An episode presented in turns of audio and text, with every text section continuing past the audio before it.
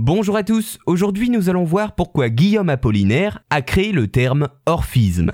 Parmi les mouvements artistiques qui sont nés au début du XXe siècle, et il y en a eu beaucoup, nous nous arrêtons aujourd'hui sur un courant au nom assez énigmatique et qui n'eut que deux artistes principalement pour le représenter, et nous allons parler de l'orphisme. Alors que se cache-t-il derrière ce nom opaque et mystérieux? Eh bien, l'orphisme, c'est un mouvement qui s'apparente à une forme plus abstraite et plus colorée du cubisme. Pour contextualiser un peu, en ce début du XXe siècle, certains artistes, malgré des théories un peu divergentes, s'accordent à penser qu'une nouvelle forme d'art doit se développer pour changer la société, une forme d'art qui prendrait plus radicalement le chemin de l'abstraction. L'artiste Sonia Delaunay et son mari Robert, qui sont tous deux à l'origine du mouvement orphiste, vont alors puiser leur inspiration dans la lumière, qui est selon eux créatrice en elle-même de formes, pour construire une œuvre abstraite fondée sur la combinaison de carrés et de cercles très colorés.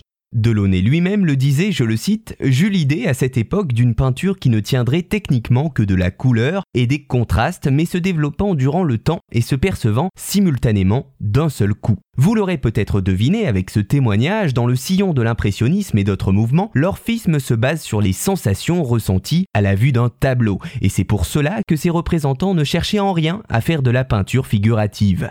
Robert Delaunay, pour peindre la série de tableaux nommés Les Fenêtres, qui annoncent la naissance de l'orphisme, va alors avoir une méthode assez particulière de travail. Il va regarder fixement la lune et le soleil, et puis va se mettre à peindre par la suite. Les tableaux qui vont alors voir le jour traduisent les impressions imprimées par la lumière sur sa rétine. Le couple Delaunay va ainsi créer une œuvre qui, comme la musique pourrait le faire, va constituer de nouvelles structures à partir d'éléments entièrement créés par les artistes eux-mêmes.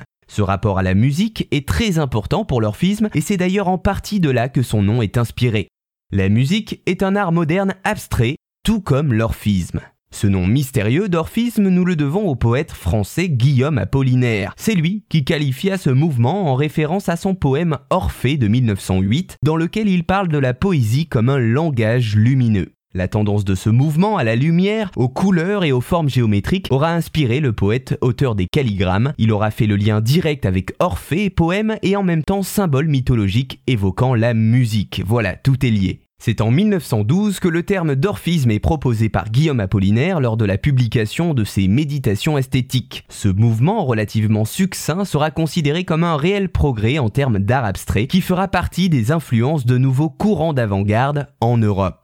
Voilà, vous savez maintenant pourquoi Guillaume Apollinaire a baptisé un mouvement d'orphisme.